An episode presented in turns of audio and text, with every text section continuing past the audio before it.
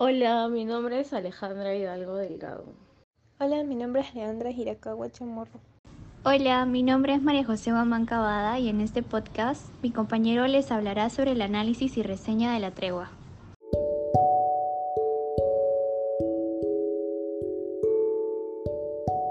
Hoy vamos a hablar de la tregua de Mario Benedetti. Mario Benedetti fue un poeta, escritor y periodista uruguayo. La tregua la escribió en 1960. Este libro ha sido abordado normalmente siempre desde el punto de vista romántico. Y sí, no, no se puede negar que tiene ese tinte romántico, pero a nuestro parecer, esta no es toda la esencia de la novela. La novela va mucho más allá. Simplemente la novela se centra en la vida cotidiana. Una vida cotidiana a veces un tanto abrumadora, tan aburrida que recae la gracia la gracia que tiene Benedetti para describir estos momentos con una fluidez que no te permite apartarte del libro. La novela se centra en un hombre de 49 años, Martín Santomé, que quiere jubilarse y te va relatando a manera de un diario personal las vivencias que tiene en su oficina y con su familia principalmente, porque a eso se reduce su vida. Con su familia no tiene una relación tan buena y en la oficina se centra únicamente en trabajar, hasta que aparece Laura Avellaneda. Si bien sí tienen una relación y empieza a partir de ahí a desarrollarse la historia, pero no se centra únicamente en lo romántico. Por ejemplo, hay momentos en los que Santomé escribe en su diario y son críticas políticas y sociales muy fuertes, porque él está a punto de jubilarse. Le falta solamente un año para poder jubilarse.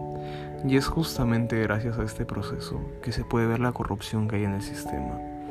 Porque su hijo que es un burócrata, y no es gratis que sea un burócrata, lo pone en contacto con un compañero para agilizar de manera rápida ese trámite.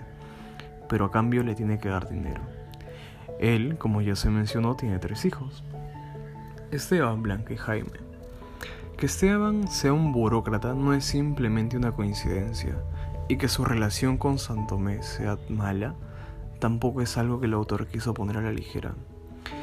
Esto demuestra la tensión que hay entre ellos, ya que Esteban representa esas ideas de conseguir todo sin importar nada más, de pisotar a quien tenga que hacerlo para obtener un buen puesto en la oficina. Y eso también se menciona con uno de los compañeros de trabajo de Santomé, ya que él obtuvo su ascenso únicamente por ser el novio de la hija del jefe. En la novela Benedetti también nos obsequia unos momentos muy filosóficos, ya que Santomé se pone a pensar en la presencia de Dios, en la existencia, si realmente la sociedad que está viviendo en esa época necesita un Dios y en dado caso de que existiera ese Dios, ¿ese Dios estaría feliz con lo que ve con la creación que él hizo? Si hay algo que le pesa mucho a Santomé, es el paso del tiempo y esto se remarca constantemente a lo largo de la novela. El paso del tiempo y la edad es un tema que surge por Avellaneda, pero que no se queda solamente en ella, ya que se pone a reflexionar toda su vida pasada con su antigua mujer Isabel. ¿Cómo es que él era antes de conocerla? ¿Cómo es que fue su relación con ella? ¿Cómo fue después de que ella murió? Y lo que prosiguió a esto. Hay un momento icónico en el libro en el que él se declara sumamente infeliz, obligado con la vida, no encuentra un sentido. Por eso la edad de la jubilación es una condena y un alivio a la vez. Por eso inicia y termina la novela con esa idea, la jubilación. ¿Qué va a hacer de él con tanto tiempo libre? ¿Qué va a hacer de él con su vida? Si toda su vida ha sido en la oficina y no va a tener nada después. Hay un tema que en este momento causa cierta, ¿cómo decirlo?, cosquilla, pero es importante contextualizar para no malinterpretar. Santomé tiene un hijo homosexual y en su oficina trabaja un homosexual. Y la manera que tiene para referirse a ellos no es lo que se considera hoy correcto, pero es importante saber que esta novela se escribió en 1960 y que está contextualizada en 1958 y la revolución de los derechos LGTB se da hasta 1967. Por lo cual, lo que Benedetti quiere demostrar con esta situación, con este rechazo, es simplemente la cotidianidad. Así era como se trataba a los homosexuales en ese momento.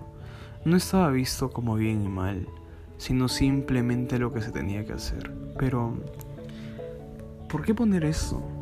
Simplemente para resaltar lo que se vivía.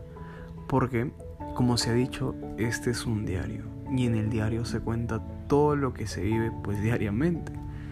Es un hombre y no se puede dejar esto de lado ya que era una realidad de la sociedad uruguaya y no solamente uruguaya, sino de toda América Latina.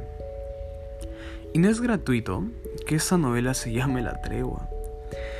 Hay un momento en el diario que Santomé te da la pista de por qué este libro recibe este nombre. Y les voy a leer una parte.